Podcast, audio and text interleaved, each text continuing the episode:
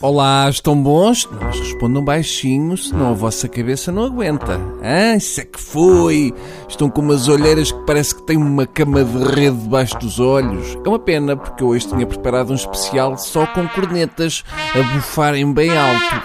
Mas já vi que não estão para aí virados. Eu imagino também já não estejam interessados neste jarro de amarguinha com néspera e absinto que eu tinha aqui para vos oferecer. Não?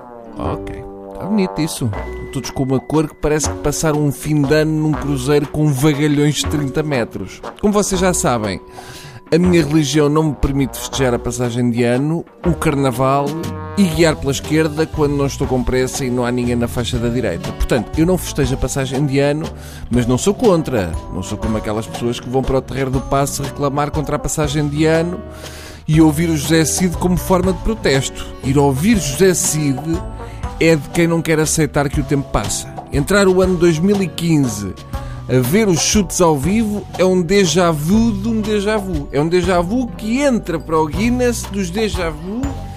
E aliás, até estou a ter um déjà vu a dizer isto. Mas pronto, tudo bem. Eu também não gosto de crescer.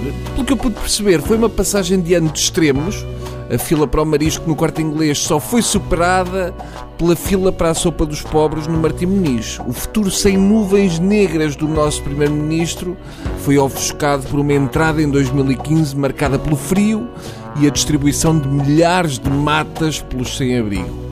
Aliás, a propósito do discurso do nosso Primeiro-Ministro, do 2015 ser o primeiro ano sem nuvens negras no nosso horizonte, quer-me parecer que Passos quer ser o novo Antímio de Azevedo dos portugueses, mas esquece que a nossa relação com o falecido Antímio baseava-se na confiança.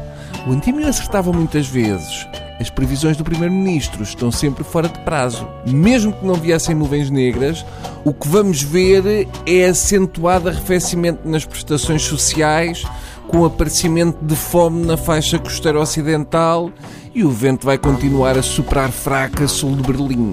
E a maior diferença entre o Primeiro-Ministro e o Senhor do Último Meteorológico é que o Senhor do Tempo não faz chantagem com as previsões. Não diz, ah, amanhã vai estar um dia de sol maravilhoso, caso vocês se portem bem. E só vejam as minhas previsões. Caso contrário, prevejo granizo do tamanho de esquentadores a caírem em cima de vocês, meus macacões. Seja como for, espero que entrem este ano com o pé direito Uh, ou vá lá que pelo menos seja este ano que aprendem a distinguir o vosso pé direito do esquerdo. Ainda há muita gente que confunde a direita com a esquerda e digo isto sem o menor trocadilho de revisteiro. Eu desejo-vos apenas que todas as dívidas fiquem no ano mau e todos os créditos no ano bom.